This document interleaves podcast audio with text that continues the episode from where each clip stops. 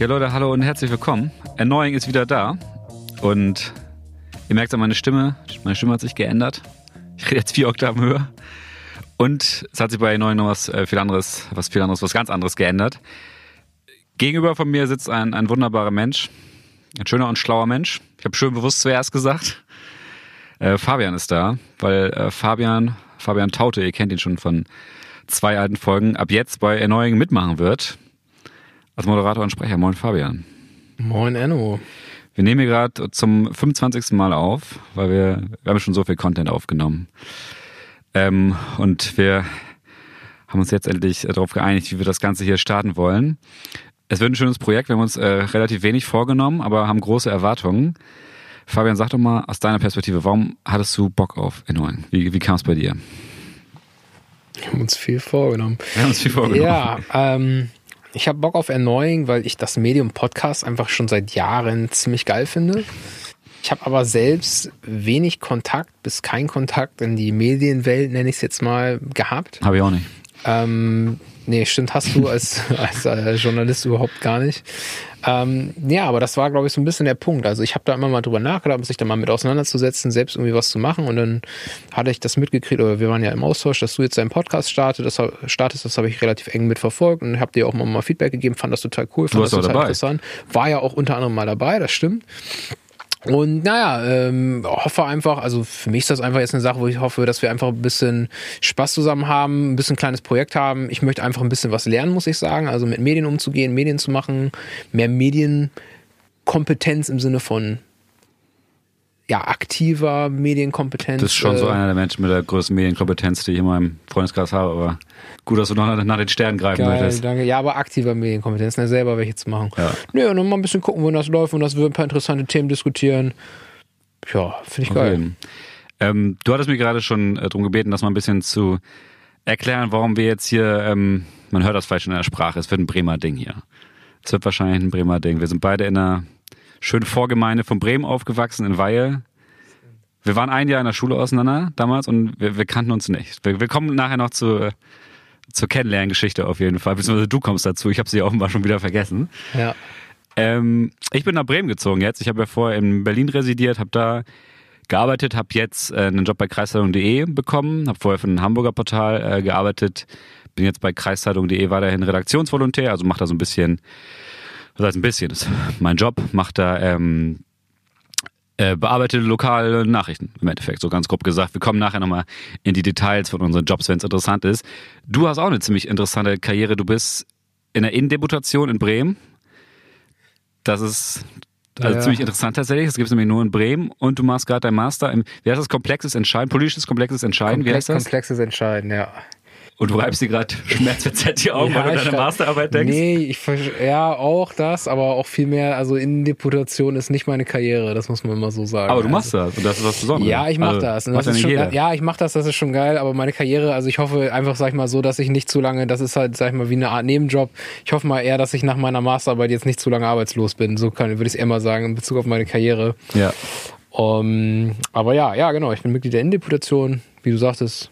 Ja. Das ist äh, ein politisches Gremium, was es nur in Bremen gibt, wo man auch reingewählt werden kann, wenn man nicht in der Bürgerschaft ist. Genau, und ansonsten Masterarbeit, ja.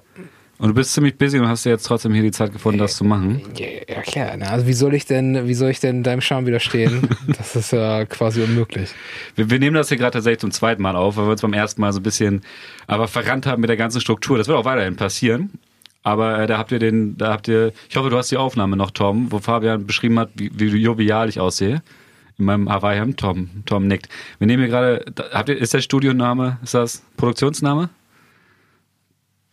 Ist das, kann man das sagen, wo wir aufnehmen hier, oder ist das noch undercover? Ist noch undercover. ist Können wir, können wir in einer späteren Folge vielleicht irgendwann auflösen, oder? ja, richtig, aber gerade ist offenbar, also der, der Studio, äh, der zweite Studiochef, da kommt der erste Studiochef ins Bild, nickt. Ist auf jeden Fall eine, geilen Bums, den die hier haben, wo man schön aufnehmen kann. Sieben Meter Sicherheitsabstand zwischen uns beiden. Ähm, und wir wollen erstmal erzählen, wie wir uns kennengelernt haben. Oder, oder wollen wir zuerst erzählen, worauf wir hier Bock haben mit dem Kram, wo das hingehen soll? Ja, lass mal ruhig mal vielleicht erst erzählen, äh, ja, worauf wir Bock haben hier, oder? Ja. Das wäre doch vielleicht, ja, doch, doch, doch. Wir haben gerade im Vorgespräch schon gemerkt, dass unsere Visionen so ein bisschen auseinandergehen. Deswegen wird das genau das Klamüsern da so ein bisschen interessant werden. Hm, fang du doch mal mit deiner, deiner Idee an. Und ich mach meine und dann gucken wir, Ja, aussieht. also meine, meine Idee ist auch äh, aus ein bisschen pragmatischen Gründen, weil man, wir beide ja, glaube ich, nicht die Zeit haben, uns ja jede Woche so intensiv und so lange darauf vorzubereiten, dass wir das ein bisschen, ähm, ja, also aktuelles, über aktuelles erstmal ein bisschen diskutieren, über vielleicht irgendwie, wie unsere Wochen waren, aber jetzt nicht im Sinne, wie fühlen wir uns, vielleicht auch mal, aber äh, vornehmlich, was ist so passiert, was war irgendwie so, was waren vielleicht so die ein, zwei Themen, die uns beschäftigt haben, was ist so Neues gewesen. ja, Ähm, und dann unter anderem auch immer mal wieder, sag ich mal, wiederkehrende Rubriken einzubauen. Ja, wir haben ja doch, doch ähnliche Interessenschwerpunkte, ob das irgendwie ein gewisses politisches Thema ist, was vielleicht immer mal wieder kommt, oder vielleicht, ob das auch einfach Fußball mal ist oder äh, was auch immer, dass wir da auf jeden Fall ja so eine gewisse Kontinuität dann in gewissen Themen haben. Und ich glaube auch, du, immer mit den Interviews, das war ja schon eine Sache, die fanden wir beide, glaube ich, immer sehr stark. ich habe noch eins in petto, das muss auch noch rauskommen. Das kommt irgendwie nächste Woche als Sonderfolge. Ja, Wahnsinn. Also erinnert noch eins ins- in petto. Jo. Und ja, wir glauben, glaube ich, dass wir uns so aufgrund unserer, unserem gleichen Hintergrund, das war ja aber auch unsere unterschiedlichen Hintergründe, wir sind ja lange, dass wir nichts miteinander zu tun Wir waren lange hatten. getrennt. Lange getrennt, lange parallel, dass wir uns da gut die Bälle zuspielen können, ja. Genau, weil mein, also mein Ursprungsgedanke, wo ich dachte, okay, mit dem als Bock einen Podcast zu machen, weil A, weil du e- also extrem gebildet bist in den Bereichen, das, ich schränke das jetzt mal ein, die ich irgendwie mega spannend finde. So Fabian ist so ein Typ, du kannst ein Thema anfangen und er wird dann erstmal sagen, ja, kenne ich mich jetzt nicht so großartig aus mit, aber dann erzählt er dir trotzdem 10 bis 15 Minuten irgendwas darüber und hört dir auch noch zu und stellt dir auch noch Fragen, wo ich dann denke, okay, das ist dann doch irgendwie ein ganz geiler Gesprächspartner. Und weil wir uns halt gerade sozusagen so, also wir kannten uns ja in der, in der Oberstufe, haben wir uns wahrgenommen wahrscheinlich. Ich glaube, mehr war das dann auch nicht. Ähm, aber weil wir uns ja gerade so, so wieder kennenlernen und das so eine Art, so ein fortlaufendes Gespräch ist, habe ich gedacht, bau das doch einfach bei Annoying ein, dieses fortlaufende Gespräch, mach doch Annoying einfach dazu. Weil ich fand das, also ich fand das auch geil, alleine das zu machen, weil es hier sowas selten gibt. Jetzt sind wir zwei deutsche Männer, die einen Podcast machen. Also keine Seltenheit mehr.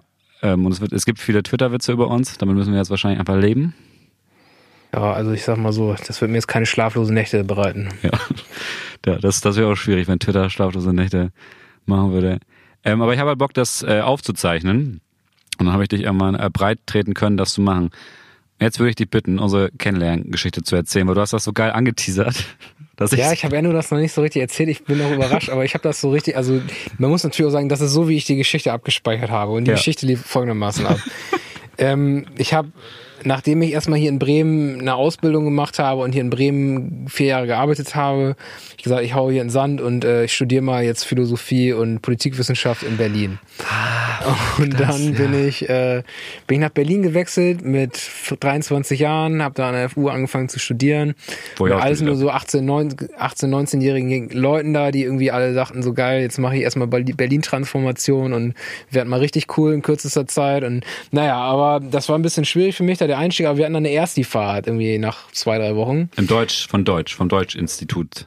vom Deutschinstitut, wo Institut für irgendwie anscheinend mit angegliedert war, weil jetzt kommt's nämlich, wir sind dann äh, zur Jugendherberge nach Tegel gefahren Ja. und haben da die Zeit verbracht. Und ich war, wir haben natürlich alle dann abends irgendwie gut gesoffen und konsumiert und was auch immer.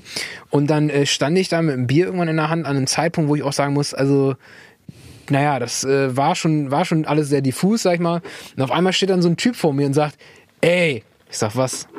Ey, ich kenne dich.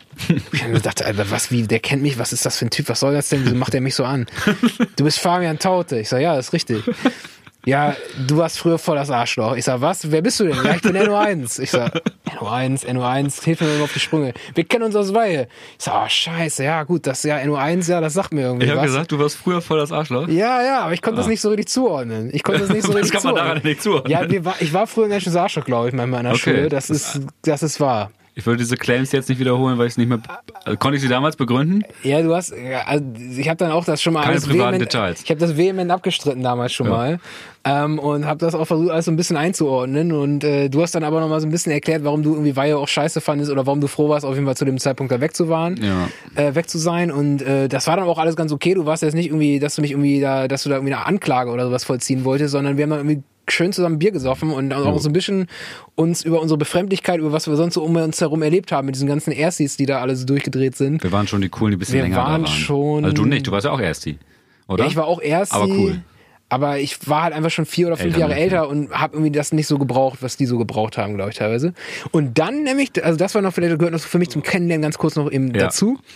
Dann kamst du irgendwie an, und meinst du, ja, hier komm mal in Wedding, lass mal abhängen und äh, dann haben wir angefangen, dass wir sonntags, das war aber gar nicht dann im Wedding, in Friedrichshain, Ja, beim Kreuzstraße. Frankfurter Tor. Kreuzstraße, auf so einem Schulhof eingebrochen sind regelmäßig. Eingebrochen. Naja, über den Zaun geklettert ist ja schon Mhm. einbrechen, würde ich mal sagen, ohne dass jetzt überdramatisiert ist. Und dann haben wir gekickt. Und du hast da immer so einen Haufen kaputter, besoffener Leute eigentlich noch angeschleppt. Also die, Meine war Freunde ja, in Berlin. ja, die waren alle, die waren alle immer noch besoffen. Ich sag's ja, wenn wir Waren nicht alle sind. besoffen. Ein Teil. Ja, also es war eigentlich immer sonntags. Ja, gut, ich will das, ich vielleicht, äh, ne, es, Es ist, war ist jetzt nach, auch schon sechs es war Jahre. nach Wen vom Feiern. Das ist, das ist ewig lang her. sechs Jahre Ja. ist das ja. Und da haben wir gekickt, das war richtig gut. Da habe ich tatsächlich erst Fußball gelernt. Ich mache ich mache Anführungszeichen gerade hier. Ähm, das war so meine erste Fußballrunde in, äh, überhaupt, wo ich Bock drauf hatte. Ich habe mal beim TSV Weilerhausen gespielt. Das fand ich nicht so geil als 12, 11, irgendwas. Ähm, aber da im, im Kraustraßeplatz habe ich äh, Fußball angefangen zu lernen. Daneben an einer meiner besten Berliner Kumpels. Und auch so Kumpels. Grüße gehen raus. Ähm, und da haben wir gekickt. Ja, da warst du auch dabei. Aber da haben wir da schon politisch gequatscht. Nee, ne? würde ich jetzt nicht Würde ich auch sagen. nicht sagen. Nee, nee, nee. Das kam dann nämlich, weil ich mich in den letzten Jahren immer mehr nach Bremen zurückorientiert hatte. Wir haben jetzt auf Band tatsächlich schon eine richtig geile Liebeserklärung von mir zu Bremen. Ich mache sie jetzt einmal nochmal. Ich habe so in den letzten, das ist ja auch sozusagen der Grund, warum ich dann mich so sehr darüber gefreut habe, jetzt äh, hier arbeiten zu können und hier dieses Ding mit dir abziehen zu können. Ich habe äh, Bremen immer mehr schätzen gelernt. Und das nicht nur wegen Rollo, sondern auch, weil irgendwie die City, die früher für mich mit ganz viel so Unfreiheiten verbunden war, so dieses Gemecker über Weihe, das war ja auch mal auch immer so ein bisschen Bremen eingeschlossen. ne? Man ist ja zum Feiern dann immer nach Bremen gefahren und so und es war dann trotzdem irgendwie An immer die Meile. an die Meile. Hab ich gestern lang gefahren. Und äh, das, das war für mich früher so, für so als, den, als Teenager und äh, früh 20er immer mit sehr viel Unfreiheiten verbunden. So mit ganz vielen Konventionen, die man sich zu halten hat, wo in Berlin einfach ein Scheiß drauf gegeben wird. So.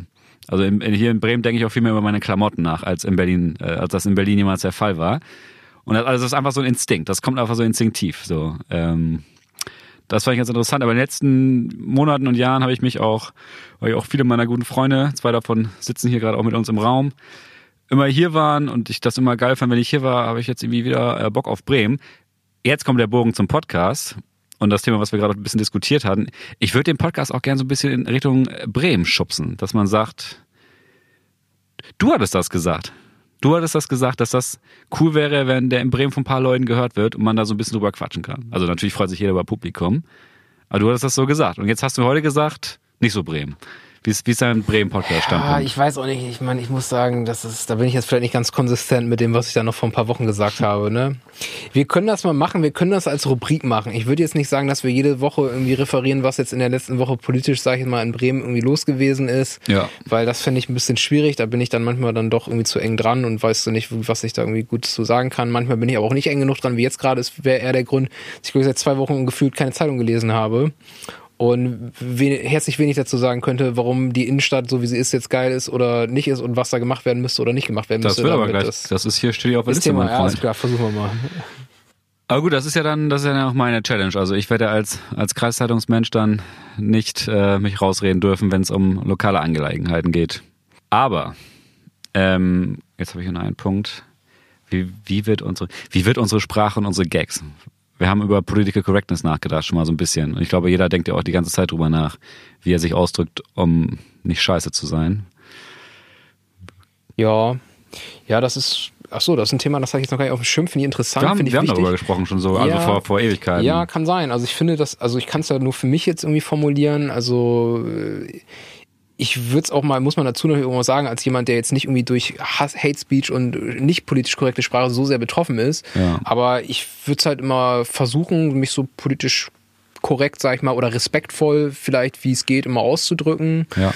Ähm, auch äh, sehe das so ein bisschen so, ich versuche mich auch sehr höflich, so höflich wie es geht auszudrücken in den meisten Fällen. bestätigen. Und ähm, versuche mich dementsprechend auch so respektvoll politisch auszudrücken, wie es geht. Ich habe das manchmal natürlich nicht auf dem Schirm und werde mir auch sicherlich mal den einen oder anderen Fehltritt leisten, so wie du ja auch. Du bist ja auch gerne mal, dass du mal straight rauskommst. Ich war aber bei Erneuung immer, das hat Torben auch mehrfach schon gesagt, bisschen zu vorsichtig. Also Torben hat nicht gesagt, sei mal politisch unkorrekter, sondern er hat gesagt, sei ruhig mal ein bisschen äh, frecher und frag dich ruhig mal ein Ja, bisschen du hättest die was. Leute mal ein bisschen schütteln können manchmal, ne? So ein bisschen Ja. ruppiger anfassen können, sag ich mal. Ja, guck mal, vielleicht, vielleicht ermutigt, ermutigt mich ja dein, dein Lächeln dazu, das Wissen zu machen. Äh, ich hatte dir das schon erzählt. Äh, diese eine Geschichte, eine Freundin, die ich sehr schätze, aus Berlin, eine sehr schlaue, sehr gebildete und sehr neugierige Frau, die dir auch immer dann direkt Fragen stellt und dich so ein bisschen konfrontiert, aber immer in so, im positiven Sinne. Also die macht dich nicht fertig, sie will einfach nur wissen, warum du was machst, weil sie was lernen will. Das unterstelle ich jetzt einmal mal. Kann mir ja gerne widersprechen, wenn sie das hier hört. Ähm, der hatte ich halt gesagt, dass ich jetzt einen neuen einen Moderator mit in mein Team hole, sozusagen, einen zweiten Host für Erneuing. Und dann meinte sie, ah, ist ein Mann, ist der weiß? Und ich gesagt, ja. Und dann meinte sie, ah, scheiße. Weil, also ist ja gerade auch großes Thema, ne, dass einfach Menschen wie ich weiß, die weiß gelesen werden, also total überrepräsentiert sind. Gut, sie jetzt Land, wo die auch in der Mehrheit sind, aber trotzdem darüber hinaus sind die ja immer noch überrepräsentiert oder die vielen anderen Menschen, die es so gibt, halt unterrepräsentiert, äh, unterrepräsentiert, repräsentiert, repräsentiert. Repräsentiert. repräsentiert. Und da habe ich mir natürlich auch Kopf drüber gemacht, aber ich, also mein Approach ist, dass man halt bei jeder Sache, die diese Themen betrifft, so, so weit versucht wie möglich, sich in die Lebenswelt von anderen Menschen reinzudenken und mehr kann ich ja dann auch nicht leisten. Also natürlich kann ich noch tausend andere Sachen leisten, aber das ist ja, was das angeht, was so Gespräche angeht und Themen und Sprecherpositionen. Das wäre so mein Ansatz. Ja, voll. Also ich meine, das ist generell, also ich gehe mal, mal zurück, also ich verstehe das Anliegen total und ich denke auch, also es wäre sicherlich gut, wenn es jetzt irgendwie noch zehn mehr äh, Podcasts geben würde von ähm, nicht weißen äh, und nicht binären Menschen, was, was ich was. Ähm, aber so bei uns ist es jetzt so zustande gekommen, weil wir da irgendwie Bock zu hatten ja. und du irgendwie äh, da schon irgendwie einen Ansatz hattest und da irgendwie schon mit angefangen hattest und ich da Lust habe und wir das ausprobieren wollen. Und ich sage jetzt mal, du hast dir jetzt nicht einen Podcast-Partner als äh, nach irgendwelchen Identitätskriterien Nö, ja. ausgesucht, sondern ja. weil du mich irgendwie sympathisch und geeignet fandest. Und ich meine, wie gesagt, die Leute, die es nicht gut finden, müssen es dann auch nicht hören und das ist auch. Doch. Äh, was? Sollen das auch alle hören hier. Ja, auch so. Wir brauchen die Klicks. ja, auf jeden. Ähm, aber klar, du hast recht. Und ich finde, das, was du sagst, möglichst viele verschiedene Standpunkte einzunehmen, das ist interessant. Also das ist sowieso meiner Macht die Grundvoraussetzung, ja. äh, um politisch denken zu können, ja, um urteilen zu können, politische ja. Urteile zu fällen, ist, dass du dazu in der Lage bist, dich in möglichst viele verschiedene ähm, Positionen hinein zu verdenken. Ich will nicht behaupten, dass ich das überall hinkriege, aber ich werde es zumindest versuchen, genau wie du sagst.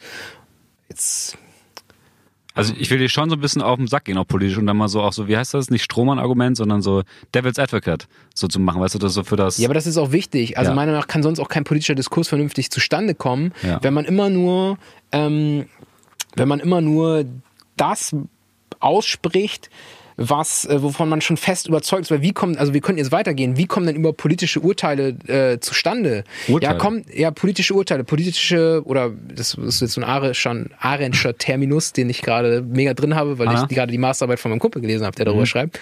Aber wie kommen denn über politische Positionen, können wir es auch vielleicht einfacher nennen, wie kommt das denn zustande? Setzt du dich hin und denkst darüber nach, was denn wohl die politisch richtige Antwort wäre? Nein, politische Positionen kommen erst im Gespräch zusammen, äh, zustande. Wenn du was aussprichst, wenn du es dadurch auch durchdenkst, meinetwegen auch wenn du es aufschreibst, ja, und du darauf eine Antwort kriegst, du guckst, wie andere Leute darauf reagieren, ja, und siehst, wie unterschiedliche Menschen äh, dazu stehen. Und äh, dann formen sich deine Gedanken und deine Argumente natürlich viel feiner, viel feiner heraus, ja. kristallisieren sich heraus. Weil der Kontext viel stärker wird auch einmal. Ja, klar, ja klar. Und du, du, du siehst auch, äh, was vielleicht irgendwie Unterschied anderen Argumenten standhält und was nicht.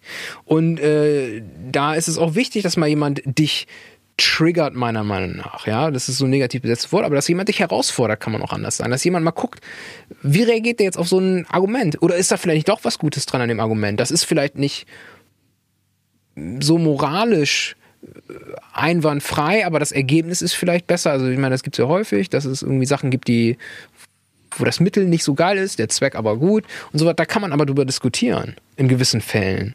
Und das fände ich gut, wenn wir es tun. Ich habe mir zu dem Thema tatsächlich auch noch eine weitere Frage aufgeschrieben, weil du ja nun im Endeffekt, du bist ja politischer Akteur. Das muss man, also das haben wir ja vorhin schon gesagt, jetzt nochmal.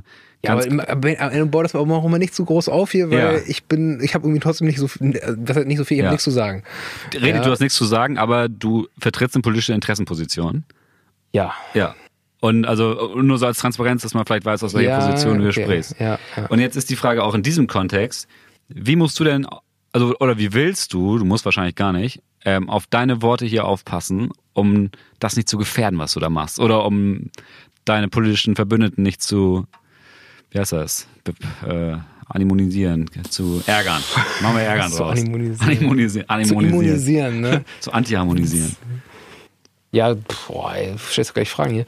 Jo. Also, na klar, also das ist sicherlich, ich weiß nicht genau, worauf du hinaus willst, aber bei Parteidingen ist es jetzt nicht so, dass ich mich hier irgendwie hinsetzen werde und irgendwie, ich meine, das ist ein Podcast, den hören ja wenige Leute, muss man auch mal ganz ehrlich sagen. Noch.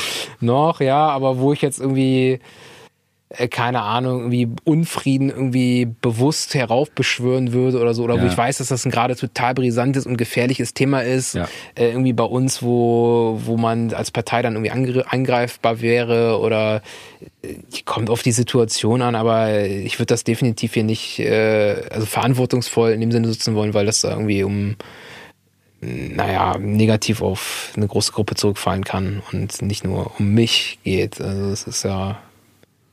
Ja, muss man Aber es ist schon ein Thema. Wir haben schon Privatsachen besprochen, wo du, Ja, na klar, aber das also ist die ja. man jetzt hier nicht sagen würde. Einfach jetzt nicht, weil das so krasser Stoff ist, sondern weil das einfach die verschiedenen Kontexte, in denen wir beiden sind, einfach zu sehr abfacken würde. Das ich schon Ja, ganz weil ich dich ja auch ein bisschen kenne, ein bisschen besser kenne. Ja, klar, ich weiß irgendwie, dass du logisch. irgendwie, musst du auch mal sagen, ähm, wenn man jetzt Sachen hier äußert, zum Beispiel, die man nicht so ganz ernst meint, die man mit dem Augenzwinkern sagt oder wo man irgendwie ein bisschen flapsiger formuliert, ein Ja. bisschen salopper formuliert, ja, das heißt ja nicht, dass andere Leute das auch genauso verstehen am anderen Ende der Podcast-Leitung, sag ich mal so. Und bei dir, wenn du vor mir sitzt und ich kenne dich jetzt auch im Post und Park, da weiß ich auch, dass du mit solcher Art von Humor, Doppeldeutigkeit und auch mit Ambiguität irgendwie umgehen kannst. So. Ja. Und das ist manchmal nicht der Fall. Und gerade wenn das natürlich jetzt, um darauf zurückzukommen, um so Partei-Dinge geht, da gibt's halt ein Parteiprogramm. Das ist Ja. halt in Wort, Wort für Wort aufgeschrieben worden. Und äh, da muss man halt sagen, da muss man dann auch, also da darf man jetzt nicht dann irgendwie anfangen, ähm, ja, da irgendwelche Sachen rauszuhauen, ständig die komplett in eine andere Richtung gehen, sondern sollte sich auch ein bisschen überlegen, wie das da angedockt ist. Aber ich finde, das kann man ganz gut trennen. Man kann ja auch klar sagen, es ist jetzt meine Privatmeinung, es ist jetzt irgendwie, da mag ich mich jetzt gerade nicht so äußern, Ja. weil das ist gerade in Bremen zum Beispiel ein kontroverses Thema. Und äh, da möchte ich jetzt nicht irgendwie zündeln oder sowas. Also dementsprechend, ja. Aber klar, wenn ich eine Meinung irgendwo zu habe, dann möchte ich da meist schon gerne drüber reden. Wir haben noch ein paar heiße Bomben hier, ein paar, ein paar Pulverfässer haben wir hier auf der Liste. Du hast vorhin, du hast es, du hast richtig einen abgelassen, du hast abgeledert, möchte man fast sagen. Du weißt, worum es geht. Das ist ein wichtiges Thema. Es muss auch nochmal eruiert werden. Bremen muss sich mal einfach Gedanken über etwas machen. Es muss sich was ändern in Bremen. War deine, war deine Intention. Ja. Die Leute sollen sich hinsetzen. Die Leute sollen aufhören, auf ihren Brettern zu stehen und zu paddeln. Fabian. Ja, also das ist ein Thema, ich muss dazu vielleicht mal ganz einmal vorweg sagen, ja, es sind hier heute in Bremen 30 Grad, ist super heiß, Äh, ich wohne selbst in der Neustadt, da ist der Werdersee ganz in der Nähe und ich muss dazu auch mal kurz sagen, den Gedanken habe ich auch ein bisschen aus dem Gespräch mit einem anderen, oder ein bisschen habe ich aus dem Gespräch mit einem anderen Kumpel mitgenommen. Und das ist eine Sache, ja, es gibt in Bremen, gibt es eine Stand-Up-Paddling ähm, Community? Community, sag ich jetzt mal, ja, eine Stand-Up-Paddling-Community. Da gibt's so einen Verleih am Werdersee, die sind in den letzten Jahren gewachsen und gewachsen. Da sind sie auch ganz herzlich zu beglückwünschen. Das freut mich sehr für die. Aber ich muss mal eine Sache sagen, ja, wenn ich am Werdersee liege, dann möchte ich auf den See gucken und dann So. möchte ich auch einfach mal den Anblick des Sees genießen, ja. Da möchte ich nicht irgendwelche Leute, die da sehen, die da die ganze Zeit auf ihren Stand-Up-Paddles da rumpaddeln. Ich Ja. möchte auch mal ein bisschen was vom See genießen, ja, optisch, ja, optischen Genuss. Sag mal eine Zahl. Wie viele Leute sind das denn so in dieser Gruppe? Ich sehe immer nur so vereinzelte Suppler. Naja, also hast du mal was vom, weißt du so ein bisschen, wie exponentielles Wachstum funktioniert? Ja, Corona? ja, also das ist so ein bisschen wie mit Seerosen, ja? Ja. Du hast am ersten Tag hast du eine Seerose und jetzt bist du an einem Punkt im Sommer angekommen, da sind manche Teiche komplett mit Seerosen bedeckt. Und so ist das auch mit den Stand-Up-Pedals. Exakt Okay. so. Es ist auch schon, schon so ein bisschen so ein Rentner-Podcast hier gerade. Ne? Oder ist das, ist das ein Ja, junges es ist, Anliegen? es, ist, es ist fürchterlich und ich weiß auch nicht, wie das so mit diesem Sommer in Bremen noch weitergehen kann, wenn das so weitergeht mit den ich Stand-Up-Paddling-Leuten. habe ich hab, ich hab gestern auch äh, bei Attila Hildmann in der Telegram-Gruppe gehört, dass Deutschland äh, ruiniert wurde in den letzten 75 Jahren. Ähm, also ist ja, naja, das ist ja die, die Arbeitsthese von Herrn Hildmann, dass wir kontrolliert wurden seit 75 Jahren von den Alliierten und die uns jetzt in den Ruin getrieben haben. Das sieht man hier in Bremen auch wirklich. Also die Spuren sind, sind eindeutig. Ja, sind Das tief. Ist, ja, nee. Ähm, Lass mal kurz Pause machen. ja, gerne.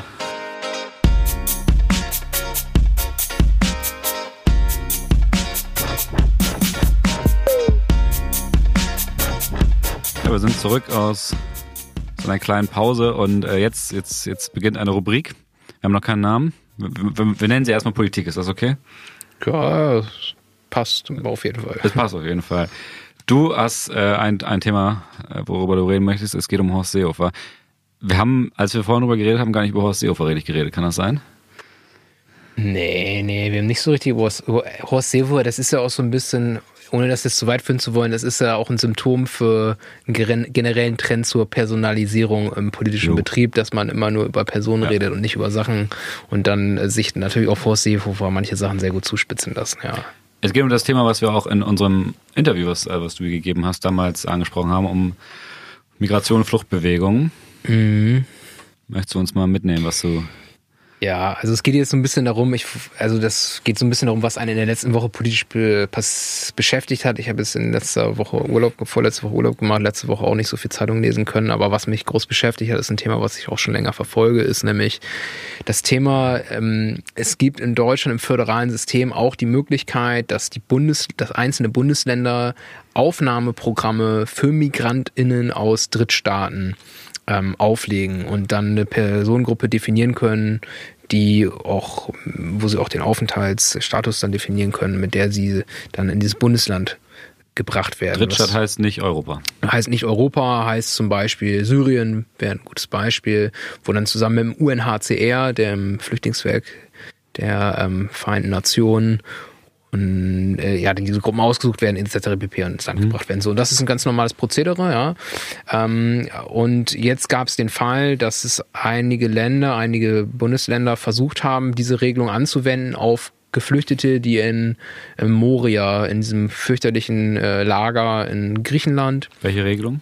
Ähm, diese Landesaufnahmeprogramme, also mhm. ein Landesaufnahmeprogramm für Geflüchtete, die sich aber innerhalb der Europäischen Union in Griechenland befinden, in Moria aufzulegen. Und weil es gab äh, rechtliche Gutachten von renommierten Kanzleien, die argumentiert haben, dass sich diese Regelung auch anwenden lässt auf ähm, Personen, die sich innerhalb der Europäischen Union bereits befinden und im sogenannten Dublin-Verfahren, im europäischen Asylverfahren befinden.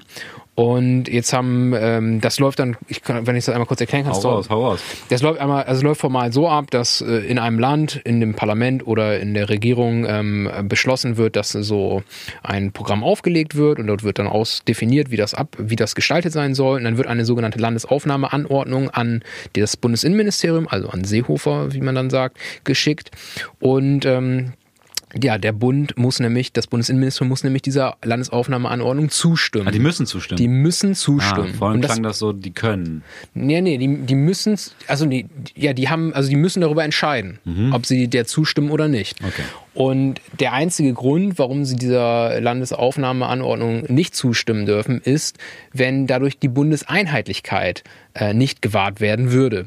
Bundeseinheitlichkeit ist ein juristischer Term, ne, ein Terminus, der, der, darauf, der sagt, okay, also wenn etwas grundsätzlich die Interessen der Bundesrepublik ganz allgemein, ähm, wenn, wenn das denen zuwiderläuft, dann äh, ja, ist die Bundeseinheitlichkeit in Gefahr. Und nun ist es so, dass jetzt letzte Woche, nachdem das die Länder Berlin und Thüringen vor anderthalb Monaten, glaube ich, beide eine Landesaufnahmeanordnung ans Innenministerium geschickt haben, äh, jetzt die Antwort, Antwort erhalten haben vom Innenministerium, wo Berlin, oder nur Berlin hat die Antwort erhalten, wo Berlin das verboten wurde, gesagt wurde, dass dieses argumentiert wurde, dieses äh, diese Landesaufnahmeprogramme gelten nicht für Personen, die sich bereits im sogenannten Dublin-Verfahren mhm. befinden. Und zweitens wäre die Bundeseinheitlichkeit dadurch in Gefahr. Und das ist meiner Meinung nach halt absoluter Schwachsinn. Also ich sage jetzt auch mal so salopp, weil ähm, ich weiß nicht, jeder, der sich so ein bisschen für diese Migrationspolitik ähm, und Seebrücke ist da ja in den letzten Jahren irgendwie ganz groß gewesen, die ja. Seebrücke-Bewegung interessiert, weiß, dass deutschlandweit hunderte Kommunen und ganz viele Länder bereits ihre Aufnahmebereitschaft für Geflüchtete aus Griechenland äh, mehrfach bekundet haben. Dementsprechend kann dann nicht davon gesprochen werden, dass die Bundeseinheitlichkeit gefährdet wird, weil die Bundesländer und die Kommunen, die bieten sich nach nahezu, die drängen sich geradezu auf, dass die Leute aufnehmen wollen. Auch Bremen im Übrigen. Und ähm, Aber Deutschland nimmt ja keiner auf. Genau, das, Ist das das, ist nämlich die Argumentation, das muss man sagen, die ist ja auch erstmal richtig, muss man sagen. Dass gesagt wird, wir brauchen eine europäische Lösung. Wir können nicht als Deutschland, wir müssen, wir brauchen ein, äh, ein gemeinsames Verfahren in Europa, dass da eine äh, ja, gerechte Aufteilung stattfindet. Aber wenn man, man, das eine ist halt die Theorie, die andere Sache ist halt, was ist denn der, der, der Fall? Also seit 2015 kriegt die Europäische Union das nicht hin, ihr Asylsystem vernünftig zu reformieren äh, oder insbesondere die Mitgliedstaaten schaffen es nicht, sich zu einigen. Das Parlament und die Kommission hatten teilweise ganz vernünftige Vorschläge gemacht. Ähm, und da ist klar, dass man auch jetzt in nächster Zeit nicht zu einer, ähm, zu einer politischen Lösung kommen wird, zu einer gemeinsamen Verteilung. Und da muss man halt sagen, okay, wenn es jetzt vielleicht um äh, weitere Integrationsschritte in der EU gehen würde, bei Bereichen wie Agrarpolitik oder ähm, Sozialpolitik, dann sind das für mich auch wichtige Themen. Aber bei dieser Thematik, da sterben jeden Tag Menschen oder es sind Menschenleben extrem in Gefahr. Die Leute in diesen Lagern in Moria, ich glaube, die sind seit März mittlerweile in diesem Lager, was weiß Gott so krass überfüllt ist, in Quarantäne, die jetzt noch ausgeweitet wurde bis zum 31.08. Also dort findet im Prinzip ein Umbau dieser Flüchtlingslager mittlerweile zu geschlossenen Haftanstalten statt. Also ich glaube, es ist nicht zu viel gesagt. Also es geht um Menschenleben und da dann diese Zeitkarte zu spielen, finde ich doch schon sehr inhuman. Erstens und zweitens bin ich mal gespannt, was jetzt passiert, weil Deutschland hat ja jetzt die Ratspräsidentschaft inne auf europäischer Ebene und Seehofer hat angekündigt, ähm, jetzt im Herbst ähm, dieses Thema Migrationspolitik europäisch auch ja, voranzubringen. Schon mal was ist. Bin gespannt, ob er es schafft, aber ich bin doch etwas entsetzt, dass aufnahmebereiten Ländern die, äh, ja, die Aufnahme verweigert wird. Das ist ein Skandal und das äh, ist auch gut, dass man sich darüber empört, finde ich. Ja, auf jeden Fall. Ich finde, wir haben gerade einen schönen äh, neuen Querschnitt erreicht. Ist ja wahrscheinlich so ein bisschen, also das ist die Zielsetzung, die mir so ein bisschen vorschwebt. Wir, wir machen so ein bisschen Bullshit-Talk über Bremen. Wir fragen uns ein bisschen gegenseitig, was gerade so ging, versuchen da dann ein bisschen Mehrwert und Unterhaltung reinzubauen und dann haben wir im besten Fall noch ein schönes politisches oder gesellschaftliches Thema, was ein bisschen komplexer ist, ein bisschen tiefer, was dann einmal mal so den Leuten nahegebracht werden kann. Und, um die, um die Stimmung ein bisschen zu heben jetzt, nach dem na doch irgendwie relativ ernsthaften und auch, also mich persönlich tierisch runterziehenden Thema, weil, also klar, man kann individuell natürlich was machen, aber das Problem löst sich ja leider nicht individuell, sondern das muss ja politisch gelöst werden. Oder juristisch. Oder juristisch, meinst du, kann man das alles? Naja, also die Frage ist, wie es geht jetzt weiter? Also es gäbe noch mehr Möglichkeiten meiner Meinung nach, um dort weiterzukommen. Also A, könnten sich noch mehr Bundesländer mit Berlin und Thüringen solidarisieren, indem sie auch Landesaufnahmeanordnungen an das Bundesinnenministerium schicken und somit den Druck erhöhen. Kommt das denn jetzt auch von so CDU-Bundesländern und so? Haben die da Bock drauf? Nein, nein, nein, nein, nein. Also das kann man knicken von CDU-Bundesländern war sowieso nicht. Es ist halt die Frage, welche Länder dafür überhaupt noch in Frage kämen. Bremen käme sicherlich dafür in Frage. Ähm, Bremen ist so eigentlich, also hätte ich da jetzt an, an vorderster Front erwartet, ehrlich gesagt auch. Ja, das ist auch jetzt gerade so eine Sache, da ist, ich weiß, dass das auch diskutiert wird hier in Bremen und dass das immer wieder angeschoben wird. Ich weiß, dass das aber auch manche Sachen manchmal länger dauert, als man sich das wünscht, wo es dann unterschiedliche Gründe für gibt, m, was dann auch manchmal sehr schade ist. Aber ich glaube, dass da in Bremen auch sehr drüber gesprochen wird. Also es gab gestern zum Beispiel auch von der Sozialsenatorin eine Pressemitteilung dazu, dass sie das äh, zutiefst verurteilt, ähm, diese Ablehnung von Seehofer. Also gucken wir mal. Ähm, ja, aber juristisch, also ich sag mal so, man kann natürlich, das gab es früher häufiger, dass die Länder auch mal bei Meinungsverschiedenheiten gegen den Bund geklagt haben. Und ich sag mal, da könnte man natürlich mal vor das äh, Gericht gehen. Ähm, was dann da rauskommt, mag ich nicht zu beurteilen, das weiß ich nicht. Da bin ich nicht so tief in der äh, juristischen Diskussion drin, keine Ahnung. Aber ja, das ist sicherlich noch ein Eskalations, eine Eskalationsstufe. Aber das Beste wäre natürlich, also das ist, wird dadurch nicht falsch. Also das Beste wäre natürlich, wenn wir sowas endlich mal europäisch geregelt kriegen würden, ja. Ja, selbst wenn das dann von einem Horst Seehofer angestoßen wird. Tja. Das wäre dann auch ein großer Witz der Geschichte auf jeden Fall, wenn er da dann sogar ein ganz vernünftiges Gesetz EU-weit regeln würde. Na gut, er ist auch immer mit großen Versprechungen vorangeprescht. ja, das stets äh, gemacht. wäre sicherlich, ja, aber ich halte das trotzdem, ich halte das trotzdem für möglich. Also wenn man überlegt, ob man jetzt einen Seehofer als Innenminister hat oder einen Salvini, ohne jetzt dadurch irgendwie Seehofer zum ganz hervorragenden Politiker erklären zu wollen. Schon eher. Von dem kann man sich da doch mehr erwarten, ja. Ich habe ich hab mir, äh, ich gucke gerade auf die Notizen für Themen, die wir heute noch hätten besprechen können. Ich würde sagen, aber ähm, das, das war eine, war eine ist, ist bis jetzt eine runde Folge. Mit dem Auto wird es äh, wird's die rundeste Folge, die wir beide jemals zusammen gemacht haben, auf jeden Fall. ähm, die Bremer Innenstadt stirbt, wäre ein Thema gewesen. Das hattest du vorgeschlagen. Also du hast.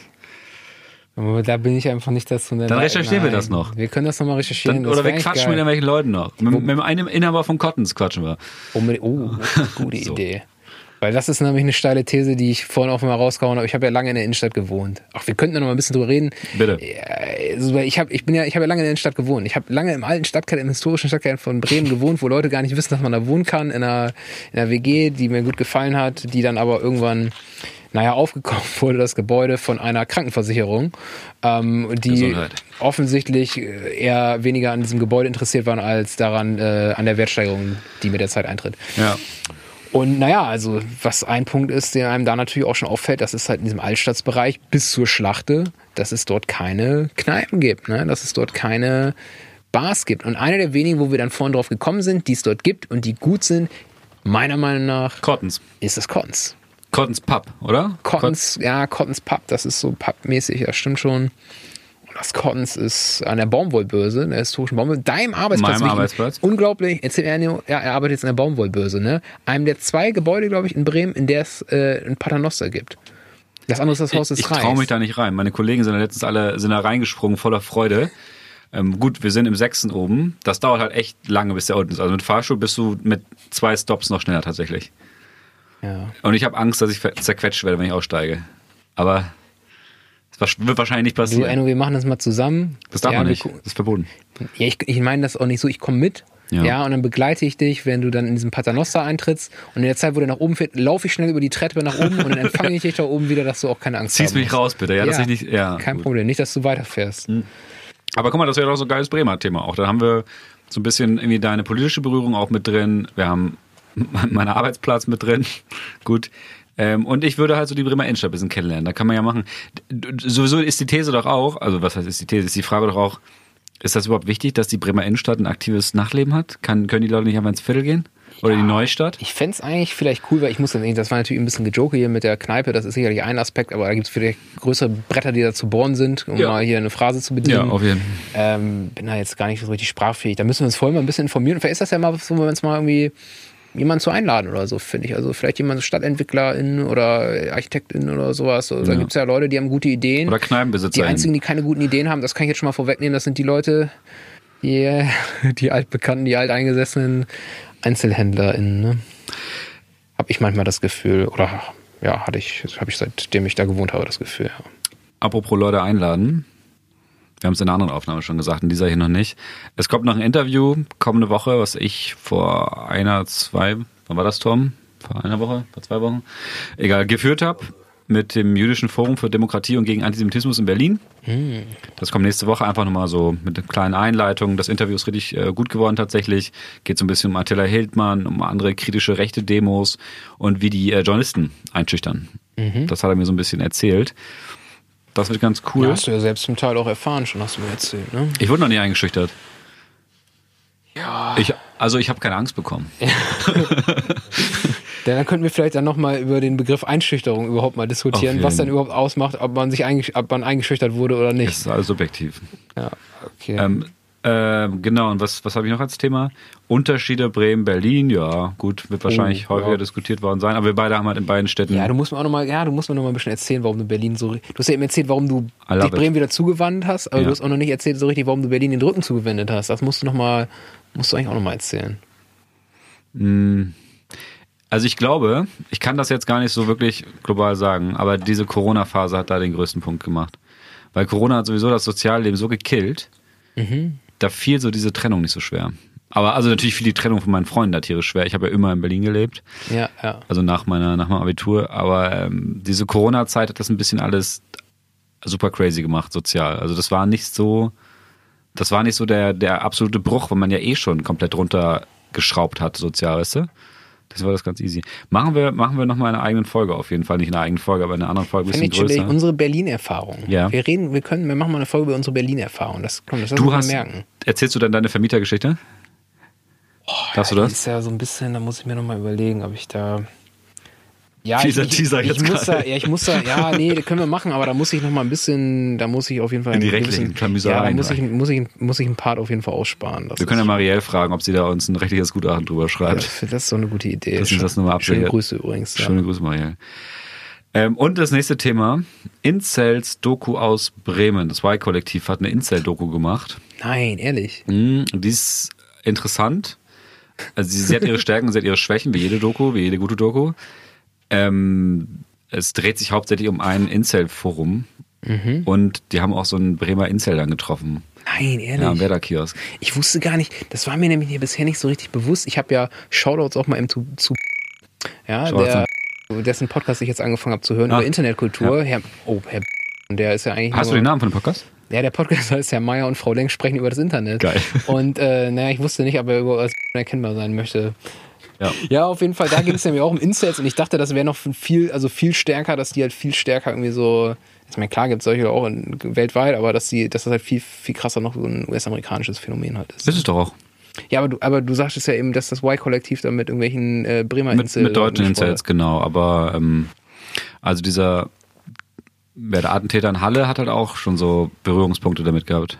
Was ist denn überhaupt, vielleicht müssen wir kurz mal sagen, was ein Incel denn überhaupt ist. Das ist vielleicht ganz gut, dass man das sagt, ne? Ja involuntary, involuntarily oder involuntarily celibates, also unfreiwillig enthaltsame Menschen, Männer zu 99, Periode 9 Prozent, die davon ausgehen, dass sie von Natur aus so unattraktiv seien, wären, dass sie dadurch deshalb keine Frauen kriegen, was eine himmelschreiende Ungerechtigkeit sei, die darauf zurückzuführen ist, dass Frauen scheiße sind. Also das muss man vielleicht, ich- wenn ich das noch ganz kurz ergänzen darf, das Ganze ist einzuordnen in ein größeres Phänomen der sogenannten Manosphere, die sich im Internet herausbildet. Ja. Ja, das ist eigentlich eine Gruppe Frauenhasser, wo unterschiedliche Subgruppen drunter fallen, die ähm, auch sehr stark, das ist dann der Connex, das wäre nochmal schwieriger und länger, würde das dauern, das zu erklären, einen sehr starken Bezug zur im amerikanischen Alt-Right, alternativen Rechten äh, haben.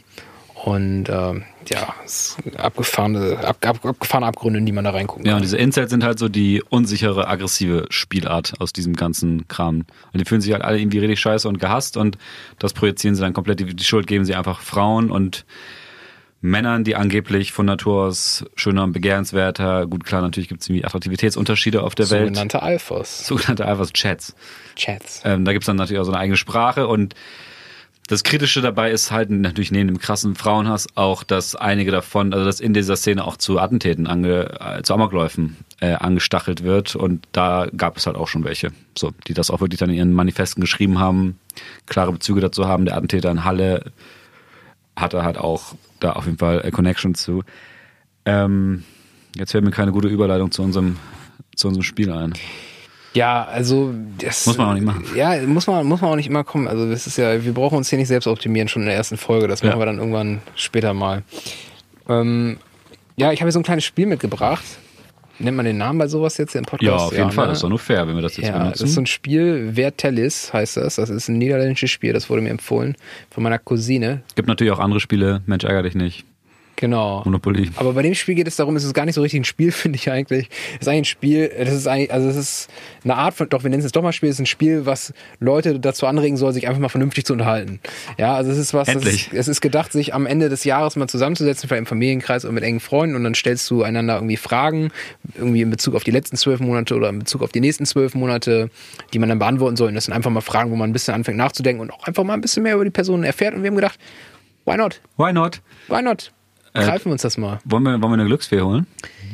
Glückskobold? Glücksfee dazu. Habt, Glücks, ihr, habt ihr Bock auf Glücksfee oder sitzt ihr da bequem oder wie ist das? eine Glücksfee, Rob drüber. Du Musst du musst Karte einfach ziehen. mal uns hier vorne irgendwie jeweils so eine Karte wegziehen. Also ich würde sagen, jeder stellt dem anderen so drei Fragen oder zwei. Die sind ja schon relativ unterschiedlich. Wir nehmen mal, Jeder kriegt mal drei für den anderen und dann gucken wir, wie das so zeitlich passt, ne? Ja, lass mal, lass mal zwei und dann Zwei. vielleicht noch eine Bonusfrage. Okay. Vielleicht noch eine Bonusfrage, wenn Okay. wir noch Lust haben. Und dann gehen wir schlafen. Und Torben packt jetzt gerade die Karten raus, hat eine Frage. Ich würde sagen, Fabian darf die erste Frage stellen. Oder, oder möchtest du die? Du bist ja Gast, eigentlich kriegst du die erste Frage gestellt, oder? ich, wie Gast, wir haben dieses Gastthema. Du, stimmt, mal du bist nicht Gast, du bist der Neue, du bist der Neue ich, ich, sozusagen. ich bin New Kid on the Block hier. Dann, dann kriegst du die erste Frage. Fabian fragt zuerst. Okay, Enno, in den letzten zwölf Monaten, wer oder was hat dich besonders inspiriert? Wer mich in den letzten zwölf Monaten besonders inspiriert hat. Ähm, das ist tatsächlich eine extrem persönliche Frage. Ähm, aber tatsächlich hat mich äh, eine, eine familiäre Geschichte dazu gebracht, diesen Podcast hier zu starten. Weil ich dachte so, äh, das Leben ist kurz und du hast dieses äh, Projekt schon ewig im Hinterkopf so. Das habe ich auch äh, tatsächlich, glaube ich, schon mal erzählt, glaube ich. Und das war dann nicht so eine inhaltliche Inspiration, aber es war eine persönliche Motivation, einfach zu sagen, ey, mach das doch einfach, auch wenn du jetzt da irgendwie die ersten paar Monate komischen Quatsch ablieferst oder die ersten Wochen. Aber hau das doch einfach mal raus und es wird jetzt auch nicht großartig wehtun, wenn du mit gutem Gewissen dahinter stehst. Das war so die Inspiration. Das ist jetzt, ist jetzt eine sehr tiefe Antwort. Ich kann leider keinen, keinen großen Prominent, der irgendwie geile Sachen gesagt hat, aber ich würde sagen, das war, das war die Inspiration. Der Anstoß. Kann das auch eine Inspiration sein, ein Anstoß? Ja, ist ja, ist ja auf jeden Fall wusste ich das bisher noch nicht. Da habe ich was gelernt hier über dich, ne? Hab Ja. was erfahren. Der Glücksfee gibt die nächste Karte raus. Das ist eine richtig gute Frage. Oha. Ein Rückblick auf deine letzten zwölf Monate. Das sind wahrscheinlich diese Phasen, oder? Tom, kannst du das rausfinden? Diese zwölf Monate als Kontext? Tom rätselt. Ähm, Fabian, in den letzten zwölf Monaten, was war deine aufregendste Erfahrung? Sex eingeschlossen, steht hier nochmal groß drunter. Da steht da, Nein. er lügt, er hat gelogen. Meine aufregendste. Ja. Gibt es überhaupt noch Aufregung? Ist das noch ein Konzept heutzutage? Das ist immer mega cool, oder? Nee, ich bin schon eher Aufgeregt aufgeregt, manchmal? aufgeregter Typ vielleicht. Doch, kann man sagen. Hm. Aber also jetzt so ein, so ein, leichter, so ein Autounfall so knapp oder. Also es geht ja nicht um Freude, Aufregung. Fabian denkt nach. Ich mache das hier mal Mhm. sehr konzentriert in Gedanken gerade tatsächlich. Ja, mir fällt das, ich habe generell ein sehr schlechtes Gedächtnis. Da kann es ja nicht so aufregend das gewesen sein. zu Kram. Ja, es war schon vieles aufregend. Also ich. Nee, also ich würde sagen, ich glaube, es ist auch so die aufregendste Zeit, wenn ich da jetzt drüber nachdenke, äh, war definitiv letztes Jahr. Ich habe letztes Jahr ein Praktikum gemacht bei Heinrich Böll Stiftung in Brasilien. Und da so die ersten Wochen halt irgendwie in Brasilien irgendwie klarzukommen, gucken, was da so abgeht, weil ich meine, in Brasilien, ich war halt vor einem Jahr jetzt ziemlich genau, vor zwölf Monaten ging das gerade los. Und da war ja gerade die Zeit, als das unter Bolsonaro gerade richtig angefangen hat, richtig irre zu werden einfach. Also da sind Sachen, nicht nur unter Bolsonaro, muss man auch sagen, auch in den unterschiedlichen Staaten ist es einfach irre geworden. Ja. Es war eine unglaublich intensive Zeit, unglaublich aufregend, so viele neue Einflüsse, neue Sprache und äh, das war, ja, das war heftig. Das war richtig heftig. Hast du das gelernt, Portugiesisch? Ja, ich spreche. Nice. Das ist vor sechs Jahren angefangen. Shoutout zu meinem Lehrer, Grüße. Fabio. Fabio. Fabio, ne? Ah, das wäre, das- finde ich geil, dass du so lange überlegen musst und einen geilen Auflands, Auslandsaufenthalt hattest. Ja, ich habe ein bisschen überlegt, es gibt natürlich auch andere Sachen, die mal aufregend sind. Dann gibt es positiv aufregend, negativ aufregend, wie du gerade sagst. Dann gibt es Momente, die aufregend sind, dann gibt es Wochen, die aufregend sind. Ja, aber nee, ich glaube, das passt. Zweite Frage wird reingereicht. So, Enno, in den letzten zwölf Monaten, was war das beste Buch, der beste Film oder die beste TV-Serie, die du gelesen oder gesehen hast? Das ist eine, das ist eine gute Frage, die lang kuratiert wurde von unserer Glücksfee. ähm, ich gucke tatsächlich gar keinen Fernsehen, ne? Ich habe ja keinen technischen Gerät zu Hause. Ich bin ja digitaler Nomade. Äh, nein. Äh, What? nein, ist Quatsch.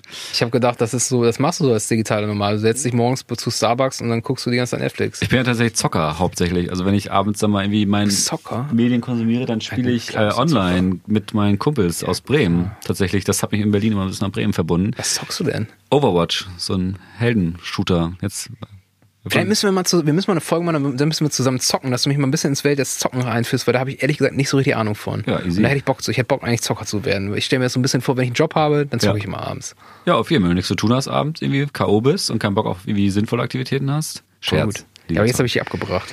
Ähm, ja, weil tatsächlich ist Buch und boah, ich habe ich habe ein Buch gelesen, das hatte ich jetzt auch gerade wieder in der Hand, weil ich es mit einem Kumpel weitergeliehen habe. Das heißt The Coddling of the American Mind, glaube ich, von Jonathan Haidt und den anderen Namen habe ich leider vergessen, sorry. Ähm, da geht es ein bisschen, das ist voll das politische Thema jetzt schon wieder, ähm, um so Strömungen, die es halt heranwachsenden Studenten, Kindern, Jugendlichen sehr leicht machen sollen, so sehr angenehm machen sollen. So, es fing dann an bei Pokalen für Teilnahmen und geht bis in die Unis zum Konzept der Safe Space und so. Also es ist ein, durchaus ein politisches, auch streitbares Buch. Und dass das halt für die Entwicklung, was so Konfliktbewältigung und generell Diskursfähigkeit und so angeht, nicht so geil ist. Und das Buch habe ich gelesen und fand das ganz spannend, weil es auch irgendwie sehr, es wird dann so an so drei Unwahrheiten festgemacht, so what doesn't kill you makes you stronger, ist ja, glaube ich, von Nietzsche auch mal irgendwie benutzt worden, ne? Und da wurde dann draus äh, gemacht, what doesn't kill you makes you weaker, also möglichst viel negative Erfahrungen verhindern, anstatt aus negativen Erfahrungen zu lernen und so. Ähm, das habe ich dann gelesen, fand das total geil. Dann habe ich später mit einem, boah, mit dem, ich glaube jetzt sogar Ehemann von einer Freundin, die ich über den Cousin kenne, also einem Bekannten, wie man so schön sagt, ähm, darüber geredet und er meinte, dass ganz viele Thesen aus dem Buch auch wissenschaftlich gar nicht belegt werden und so. Und mit, wegen diesem Buch habe ich mir die Frage gestellt, wie viele von diesen Büchern, die es jetzt so gibt, so diese Meinungsbücher, weißt du, diese Essays, wie viele davon einfach der reinste Bullshit sind. Mann, das ist so viel Scheiße dabei. Also weil jeder kann ja gerade einfach so, also klar, ist ja, ist ja gut, ist ja meinungsfrei. Jeder soll ja seine Bücher schreiben. Aber die haben immer so ein geiles Statement, eine geile Meinung. Immer wenn gerade eine politische Welle aktiv ist, kommen ganz viele Bücher raus. Ja, ich, ich war, wann war das denn? Ich war vor ein paar Wochen war ich beim Bahnhof und dann waren da in so einem Buchladen schon irgendwelche Krimis und Romane über so, mit so Corona-Bezug, wo ich dann sagte, was? Also ist irgendwie logisch, dass der kapitalistische Markt das produziert in kürzester Zeit, aber ja. und vielleicht habe ich sogar Bock, einen Corona-Roman zu lesen, muss ich sagen. Vielleicht habe ich Bock, so einen Krimi irgendwie in Wuhan oder was auch immer. Oder New York oder wo auch immer, aber irgendwie ist es auch irre. Es ist trendgesteuert, ja. Und diese Ratgeberliteratur, komm, come on, also da ist echt. Habe ich eine lange Phase mit gehabt. Kannst du mich auch gerne mal zu ausfragen. Ja, müssen wir auch nochmal, wir machen nochmal eine Ratgeberliteraturfolge. Ratgebertag. Ich habe die nächste Frage in der Hand. Bist du stolz auf die Wahl? ja. Ähm, Fabian, Rückblick auf die letzten zwölf Monate. Was hat dich besonders überrascht? Was hat mich besonders überrascht? Ja. Hat dich die Frage überrascht gerade? Zählt nicht. Oh ja, die Frage hat mich auf jeden Fall gerade sehr überrascht. Definitiv überrascht. Wann war ich denn mal richtig überrascht? Überrascht, überrascht, überrascht. Auch Überraschungen gibt es heute selten, oder? Überraschen, Leute überraschen wenig. Leute spielen auch wenig Streiche. Doch, doch. Mir wurde letztens ähm, Streich gespielt. Auf einer Gartenparty hat jemand einen Luftballon direkt von meiner Nase mit einer Zigarette zerplatzt. Und ich habe einen Tinnitus, also ein kurz, ne, ist ja kein Tinnitus, ich habe einen Piepen im Ohr gehabt. Und ich fand es totwitzig. Ist interessant, was manche Leute so witzig finden. Also ja. das wäre eigentlich, dachte ich gerade, so der klassische Fall, wo, äh, ja, ist einfach beide, also das, wo man sagen sollte, eigentlich sollten beide dabei lachen können, ne? Haben wir ja. Aber ja, anscheinend hast du auch mitgelacht, ja. Und, und ein, ein sehr junges Familienmitglied hat mir letztens äh, Gras ins Gesicht geworfen, unvermittelt, und ich, das fand ich auch, auch ziemlich äh, kreativ und witzig. Vor allem, nein, kein, kein Marihuana, sondern Wiesengras, weil er sich währenddessen einfach mit mir unterhalten hat. Also es geht um einen siebenjährigen jungen Mann. Hat, hat sich mit mir einfach normal unterhalten und auf einmal wirft er mir Gras ins Gesicht. Also als Prank. Fand ich, äh, fand ich ganz gut. Ja. Hat dich Corona überrascht? Ja gut, okay, das ist natürlich mal ein guter Punkt. Corona hat mich auf jeden Fall. Ah, das ist ein viel besserer Punkt, ehrlich gesagt, weil ja. ich habe jetzt keinen Bock, die ganze Zeit so Stereotype und so ein Ding irgendwie rauszuholen. Ja. Aber bei Corona hat mich eine Sache extrem überrascht. Und das ist, dass extrem viele Leute, es gab diese eine Woche, ich glaube, an die können sich alle erinnern, wo am Anfang der Woche waren die ganzen alle immer noch so am Joken, so, hoho, 5. Ja, März. Ja. 13. März war der Freitag, soweit ich weiß, wo das dann ernst wurde. Kann sein, ja. Corona, irgendwie so, ja, ja, Corona ist alles witzig, ja, ich gehe, ne, diese Idioten und bla bla. Und dann hast du täglich gemerkt, wie sich wirklich täglich so die Meinung verändert hat und die Leute angefangen haben, dieses Thema ernst zu nehmen. Und da ging damals auch noch, kann ich mich noch dran erinnern, dieser Aufsatz rum, irgendwie auf Englisch gab es das zuerst und nachher gab es auf ganz vielen Sprachen, wo das irgendwie sehr gut einfach mal erklärt wurde, was das bedeutet, was diese Fallzahlen bedeuten, was exponentielles Wachstum auch bedeutet, den offensichtlich auch viele politische EntscheidungsträgerInnen gelesen haben. Auf medium.com, oder? War der sogar? War das nicht so ein kann, ja, irgendwie so ein Ding. Ich glaube, wir hatten da sogar auch mal irgendwie drüber gesprochen, weiß ich gar nicht. Und wie dann auf einmal wirklich auch die politischen EntscheidungsträgerInnen, wo du gesehen hast, in der Europäischen Union, in Deutschland, angefangen haben, dieses Thema wirklich ernst zu nehmen und auch wirklich alle Leute auf einmal, bei Twitter vorher alle noch irgendwie am Jokes machen und auf einmal waren alle die Obermoralapostel und bla, stay home, stay safe, bla bla. Und das hat mich überrascht. Und das hat mich überrascht, weil ich das Gefühl habe, irgendwie ist es in unserer Zeit eigentlich ganz selten, dass das akzeptiert wird, wenn Leute massiv sich ein oder sich eingestehen, dass sie massiv falsch gelegen haben, dass sie äh, ja massiv sich verschätzt haben in, eine falsche Einschätzung der Lage hatten und das war was ganz, ganz Besonderes, dass das diesmal akzeptiert wurde, dass das gesehen wurde, das ist was Gutes, dass die Leute flexibel sind. Ich fand das für mich persönlich auch, also wirklich persönlich auch wichtig zu sehen, Ja. dass die, der, die Diskussionen teilweise dann doch nicht so verhärtet sind und die Leute teilweise doch nicht so starr sind in ihrem, in ihrer Sicht auf die Welt, wie ich das manchmal doch denke und wahrnehme und gerade insbesondere in den letzten Jahren wahrgenommen habe, ja. Wollen wir nächstes, äh, in der nächsten Folge darüber diskutieren, was wirklich hinter Corona steckt? Ja, ich habe da ja so meine Theorien. Ich habe da mal ganz viel jetzt gelesen und ganz viel recherchiert. Ich habe mich da schlau gemacht Ja. und es gibt Quellen im Internet. Ja. Ja, das kann Nicht sich in jeder den Medien, nachgucken. nicht in den Medien. Nicht in den Medien, die lügen sowieso nur. Ja, da können wir gerne nochmal drüber reden, dass wir dann nochmal gucken, ja, was wir da, was wir da rausfinden. Ja, finde ich gut. Wollen wir Schluss machen für heute?